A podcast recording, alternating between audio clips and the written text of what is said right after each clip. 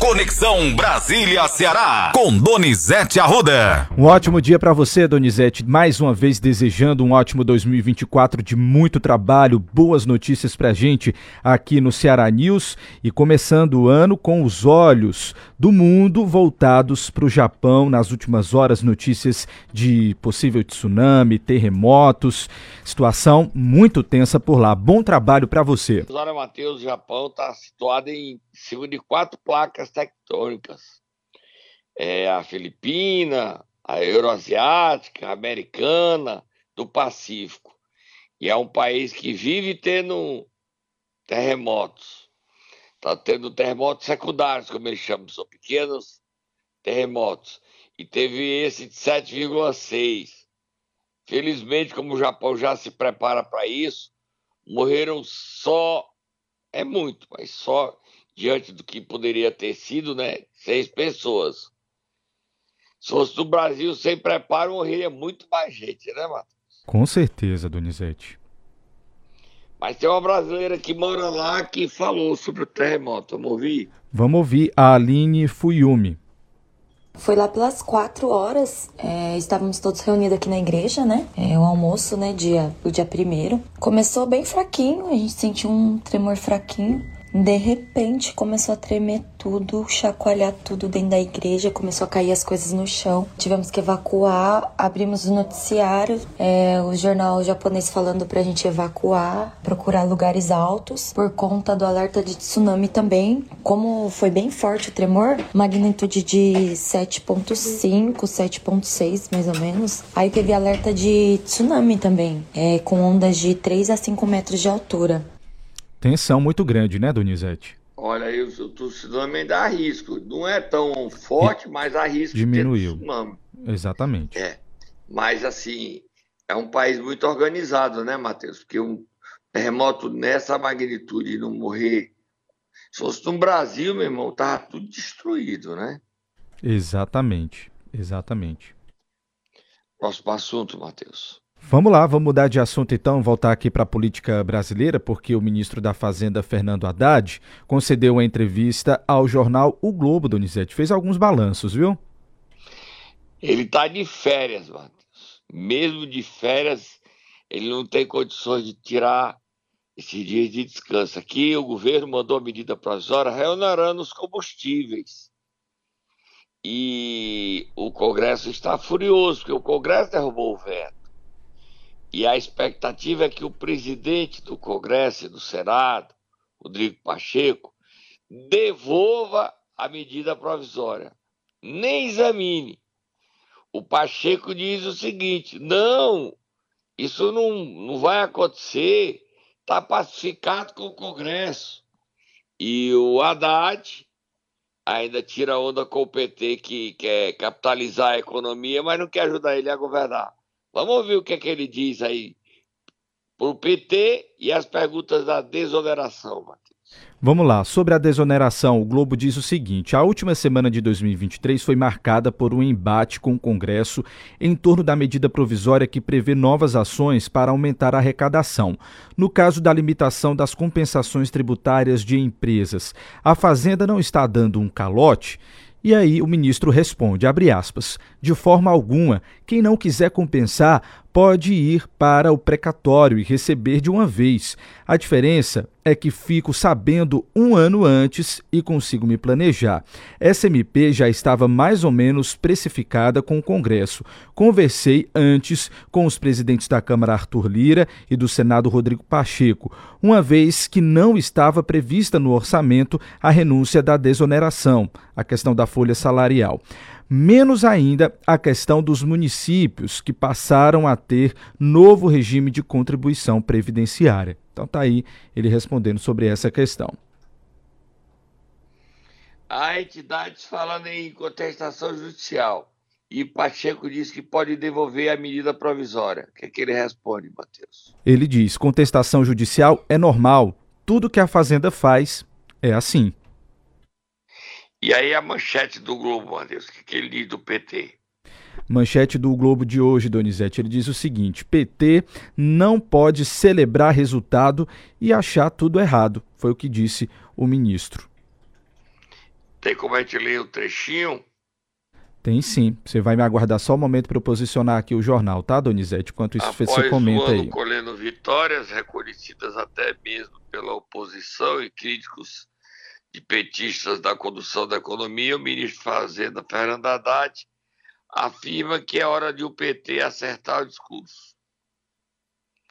Nos cards de Natal, que aparece assim: a inflação caiu, o emprego subiu, viva Lula. O meu nome não aparece. Haddad é um, um austericida. Nem conheci essa expressão, Matheus. Ou está tudo errado ou está tudo certo. Provoca. Em entrevista ao Globo, Haddad alerta ainda que o seu partido tem que se preocupar com a sucessão de Lula, que deve disputar em 26 sua última eleição. O ministro defende que antecipou ao Congresso que a reoneração da folha de pagamento será feita e diz que a regulamentação da reforma tributária e o déficit zero são prioridades de 2024, Matheus. É isso? É isso, Donizete. Vamos lá para a próxima pauta para a gente terminar? Vamos sim. Mudando de assunto, Donizete, tem superfederação sendo articulada, tudo pode mudar, aumentar poder de fogo. O que, que, é isso? Conta pra gente. Bota primeiro o bonequinho falando, eu te disse, eu te disse, eu te disse. Eu te disse, eu te disse, mas eu te disse, eu te disse. Já sei. Ah, mas eu te disse. Foi destaque nesses dias de festa a superfederação entre União Brasil, de Capitão Wagner, PP de AJ Albuquerque e republicano do senador Chiquinho Feitosa. Os três partidos formarão uma superfederação, um só partido, três em um. No Ceará, essa superfederação será presidida pela União Brasil, que tem quatro deputados federais. A dúvida: essa superfederação sai antes das eleições de 2024 ou depois? Não há mais nenhum elemento contrário à superfederação. Até o que existia, que é a oposição do presidente nacional da União, Luciano Bivar, está sendo superado esse problema. Bivar cai da presidência nacional da União Brasil em fevereiro. Assume Antônio Ruída, que quer a superfederação. Tem um trechinho aí, Matheus, da matéria, tem um sim, Donizete. Inclusive, para a gente dar os números aqui, como é que vai ficar esse, essa super federação. Só um trecho diz assim: ó, fortalecidos após assumir ministérios no governo Lula, partidos do Centrão se movimentam para ganhar ainda mais musculatura em 2024 e avançam nas tratativas para montar uma super federação. As negociações envolvem PP, Republicanos e União Brasil, siglas que juntas somam 151 deputados e 17 senadores. Assim, caso o acordo saia do papel, o grupo terá maiores bancadas tanto na Câmara quanto no Senado, o que pode mudar a correlação de forças no legislativo. 151 deputados e 17 senadores, Donizete. É, aí vai ficar com a presidência da Câmara e do Senado, né? Pois é. E no Ceará, o partido terá cinco deputados federais. A dúvida é o que fará Chiquinho Feitosa. Porque União Brasil, que é o partido da oposição a Elmano, e o Chiquinho e o AJ querem o partido na base de Elmano. Vamos acompanhar, né? Vamos acompanhar, Donizete, de pertinho e trazer as informações aqui para os nossos Mas ouvintes. Em primeira mão, a Superfederação vai sair. Só não se sabe se ela sai antes das eleições ou depois. Vamos tomar um cafezinho e voltamos já, Matheus. Momento Nero! Vamos lá, Donizete. Nesse primeiro programa do ano, nós iremos acordar quem? Diga aí pra mim, Matheus, quem é que te acorda? Quem fez muita festa nesses últimos três dias, prefeito de Fortaleza, é José Sarto. Fez 2 milhões e meio de pessoas, né, Matheus? Fortaleza ganhou o título do melhor Réveillon do país. E muita gente ganhou dinheiro, né, Matheus? Sem dúvida. Vai, Tata, acorda Sarta aí, vê o que, é que ele diz.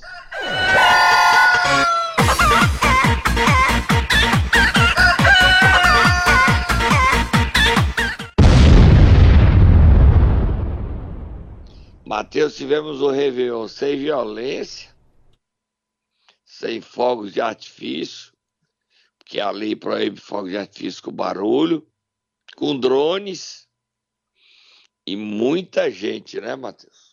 Muita gente, viu, Donizete? Estou dando uma olhada aqui nas informações que a prefeitura acabou de passar para gente. 1,2 milhão de pessoas no aterro da Praia de Iracema, viu? Isso só no, no domingo, Matheus. Isso, exatamente. 500 mil no dia da sexta de Roberto Carlos e um milhão no sábado. 146 toneladas de lixo. É muito lixo, né, Matheus? Sem dúvidas, sem dúvidas. E, e, o pessoal continuou até ontem de manhã, a festa tinha acabado e continuaram lá até meio-dia, ainda tinha gente lá. Mano. Inimigos do fim, né? Como o pessoal costuma dizer. O pessoal fica até o final, Donizete. Não quer acabar. É, criou esse evento agora com três dias permanente. O Recife copiou Fortaleza, também botou mais de um dia. João Campos. O Rio de Janeiro não, o Rio de Janeiro é só no dia mesmo. Agora, essa nova agenda que Fortaleza criou, as cidades vão ter que nos copiar e nos imitar se quiser ganhar. Fortaleza vai ter uma movimentação aí de 3 bilhões de reais, Matheus. É muito dinheiro no, na economia, né? É muito dinheiro, Donizete, movimenta muita coisa, muita gente. Inclusive, o prefeito publicou um vídeo é, sobre o ano novo, né? E a gente tirou até um trechinho onde ele fala exatamente sobre esses impactos, inclusive de ações que estão sendo feitas pela prefeitura. A gente tirou aqui só para ilustrar para os nossos ouvintes. Vamos ouvir? Vamos sim. Quero convidar vocês a refletirmos juntos sobre o novo momento que nossa cidade está vivendo. Temos muitos desafios que ainda precisam ser superados, é verdade. Mas também temos muitos motivos para comemorar. Pela primeira vez, nossa cidade ganhou o destaque que merece no Brasil. As atenções estão voltadas para Fortaleza, por tudo que estamos realizando e conquistando, pelos novos espaços públicos, pelos avanços na educação, na mobilidade urbana e na economia. E a gente precisa valorizar essas conquistas. A gente pode e deve se orgulhar muito do lugar que Fortaleza conquistou. Pela primeira vez, Fortaleza se tornou a terceira cidade que mais gerou empregos no Brasil. Temos o maior PIB do Nordeste. E não é à toa, não é por acaso. Aí. Ele está muito feliz. As pesquisas que começam a sair, Matheus, já mostram o SATA em fase ascendente, subindo, bem avaliado. Apesar de que a gente vai mandar fazer uma pesquisa nossa, né, Matheus? Vamos pra sim. ver os números verdadeiros. Tá bom? Mas tá bom. saiu uma da Atlas Intel, o Sarto subindo ele já no segundo turno. Vamos acompanhar isso. Próximo assunto, Matheus. Vamos lá, Donizete. Falando em eleições, o PSB está preparando uma festa aí para a chegada do senador Cid em 4 de fevereiro, é isso mesmo? Ele enquadrou mesmo o, pres, o, pres, o presidente nacional, Carlos Siqueira, e o prefeito de Recife, João Campos. Até os, a ida do Cid para o PSB vai inviabilizar a federação do PSB com o PDT. E o PSB pode, no ano de 26, se acabar, se não alcançar é, a votação necessária e votos em nove estados. Mas o Cid está nem aí para o PSB, quer saber é dele. Lê a notícia aí que tem no Estadão de hoje, Matheus. Três notas na coluna do Estadão da jornalista Rosiane Kennedy. Vamos lá. A primeira nota diz assim: ó, o PSB prepara uma festa para o retorno do senador Cid Gomes ao partido. O ato de filiação de Cid e cerca de 40 prefeitos do seu grupo está marcado para o dia 4 de fevereiro em Fortaleza. De saída do PDT após uma ruidosa briga com o irmão Ciro Gomes, Cid também levará para o PSB, em outra etapa, quatro deputados federais e 10 estaduais. A debandada nas fileiras do PDT de Ciro jogou um balde de água fria nas negociações para tirar do papel a proposta de uma federação com o PSB.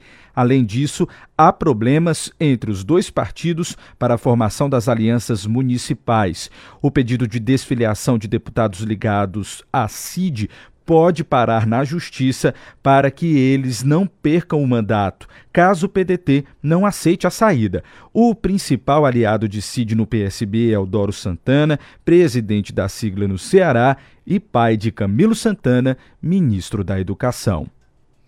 Os dados aí da, da nota do Estadão, Estado estão errados. O Cid não vai levar 10 deputados estaduais ele vai levar no máximo nove, porque três ficam. Queiroz Filho, Antônio Henrique e Cláudio Pinho. E um já foi para o PT, Evandro Deitão. Então, de 13 são nove. É, de prefeito, ele não vai levar 40. Hoje, que ainda não tem para onde ir, são 39. 39. E esse número pode diminuir deputado federal, e Dilvan não quer ir para o PSB, quer ir para o PT. Mauro Filho não quer sair do PDT. Só que esse, essa definição só acontece em março de 2026. Porque o PDT fez direitinho e quem sair corre o risco de perder o mandato. O Evandro tem o álibi de não ter recebido dinheiro para fazer a campanha em 22. Os outros não. E o Cid está ciente disso. Prefeito pode sair a qualquer momento. Agora, ele chega no PSB, implodir na federação com o PDT, colocando em risco o próprio PSB. Carlos Siqueira, e João Campos estão cientes disso. Eu soube, Matheus, que o argumento do Cid para o PSB ficar com ele é o seguinte: se ele não tivesse o PSB, o PT não apoiaria João Campos. Ele está com essa moral toda dentro do PT? Não sei. Mas foi esse o argumento. Falando ainda de eleições, vamos falar de Ciro Gomes. Vamos falar de Ciro, Donizete. Ele deu uma entrevista na última sexta-feira à Globo News e mostrou novamente a sua chateação. Decepcionado, viu? Achei o, o Ciro bem é, triste. É, no Réveillon ele estava presente, fez, foi aplaudido e ele cantou a música com a esposa assim. Ano passado eu morri, mas esse ano eu não morro, de Belchior, certo? Um recado para o irmão e para o PT.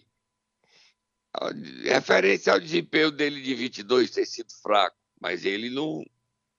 Ele disse que não é mais candidato, mas eu não acredito, não. Acaba sendo. Vamos ouvir, Matheus. Porque não, não, não foi assim 3% só, foi a, a forma como foi. De repente, eu me senti asfixiado por aqueles por quem eu lutei a vida inteira. Percebe? Sabe, imprensa, Caramba, ainda agora estou escrevendo, estou denunciando. Como é que o Supremo autoriza que as empresas de mídia é, sejam eventualmente cobradas por indenização, porque dando entrevista para o Mário Sérgio, o Ciro Gomes falou mal de alguém. E eu tal. sou processado, ah, e a Globo é processada. É, tem, sabe, eu, eu, defendo esses valores assim, mas de repente me senti, caramba, estou fazendo isso sozinho. Aí alguma coisa está errada comigo. é? Sozinho, cara, sozinho. É, pelas tantas eu me senti assim, sozinho. Tá? E em nome de quê? Sabe, eu abri mão de três aposentadorias, nunca fui morar em palácio, sabe, não aceitei as pensões imorais que os políticos longevos tinham direito no Brasil. E vivo sendo processado por dano moral, por tudo quanto é de bandido. O Collor condenado por nove anos de cadeia, me processa, a Justiça de São Paulo dá uma indenização a ele de quase um milhão de reais que eu não tenho para pagar. Percebe? E o que, é que eu estou fazendo aqui? Eu parei para pensar um pouco, não, dificilmente eu, eu, eu volto para disputar uma eleição. Muito difícil. Agora, o Brasil. Volta ou não volta, Donizete? É importante que ele volte. Agora, a reflexão dele dói, né, Matheus? Ele É tem razão. Eu Ele estava bem Não sou chateado. amigo do Ciro, não converso com ele.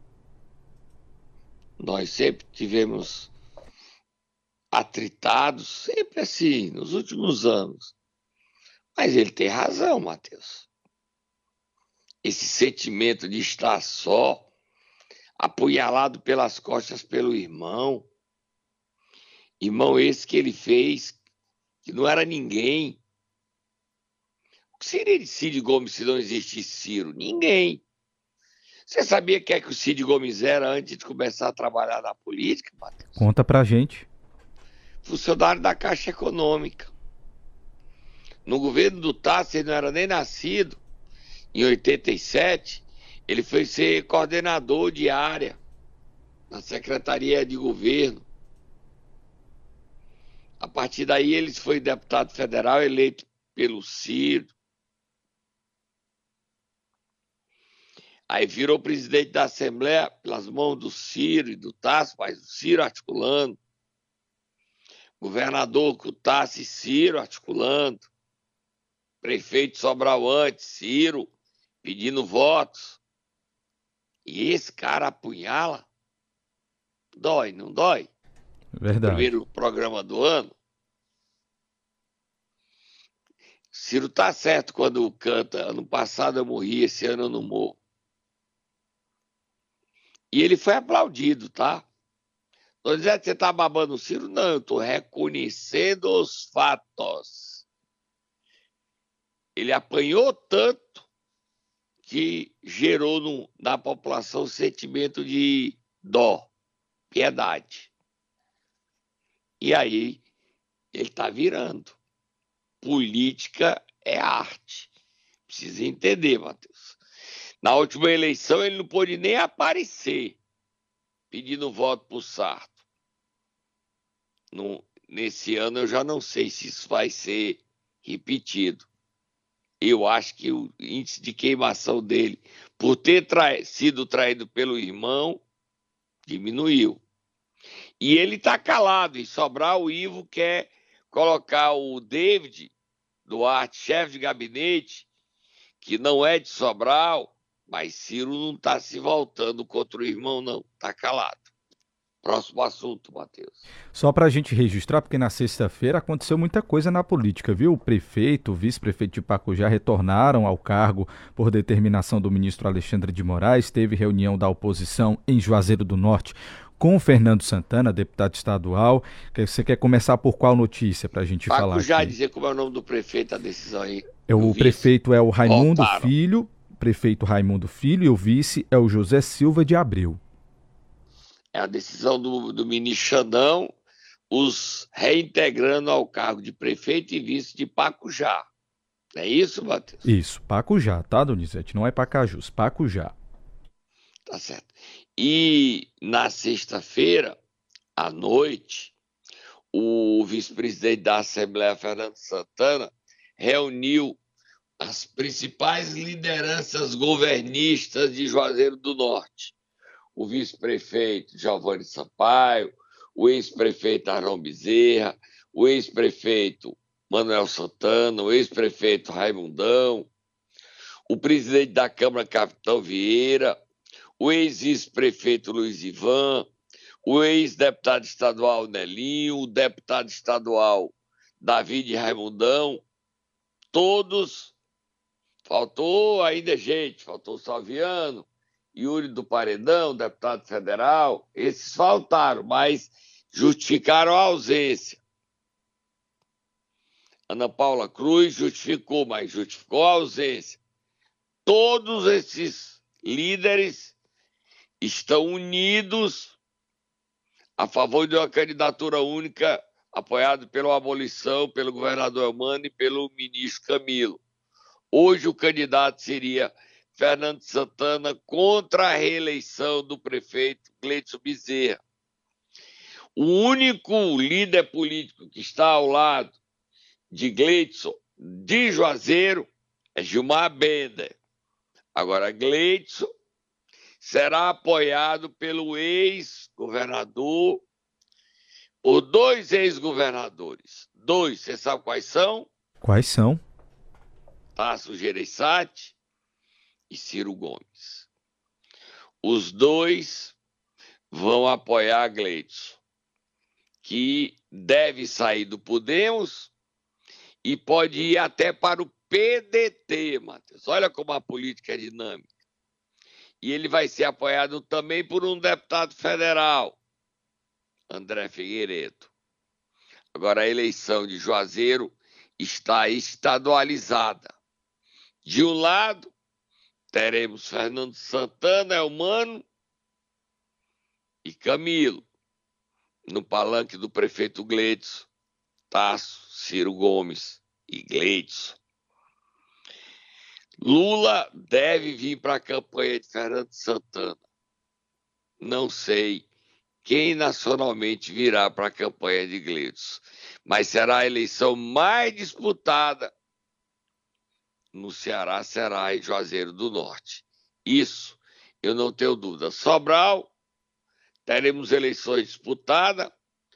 O, os deputados Oscar Rodrigues e Mozo Rodrigues estão definindo qual deles é candidato, se é a filha de Oscar, irmã de Mozo.